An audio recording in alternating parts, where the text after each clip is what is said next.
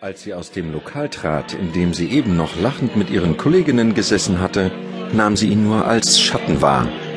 Es war kurz vor eins und immer noch warm. Sie trug ein rosa geblümtes Sommerkleidchen und eine weiße kurze Strickjacke über ihren Schultern. In ihrer Handtasche kramte sie nach ihrem Autoschlüssel und dem Handy. Sie las eine SMS, die ihr gesendet worden war, und lächelte. Plötzlich vernahm sie Schritte hinter sich. Ein Schauer durchzog sie, und sie hielt ihre Jacke zusammen mit der Handtasche fest vor ihrer Brust zusammen. Die Straße lag dunkel vor ihr, als sie um die Ecke bog. Zwei Straßenlaternen waren ausgefallen und nur der Lichtschein dreier Hauseingänge erhellten den Gehweg leicht. Ganz am Ende dieser Straße stand ihr Wagen an einem Park.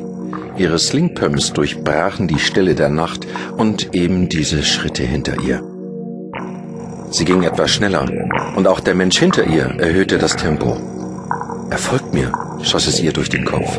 Etwas panisch überlegte sie, ob sie ihren Weg zum Auto fortsetzen sollte oder in einen der Hauseingänge verschwindet, um ihn passieren zu lassen.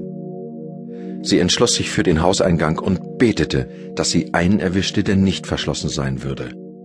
Als sie in den Eingang einbog, sah sie ihn schon nah hinter sich.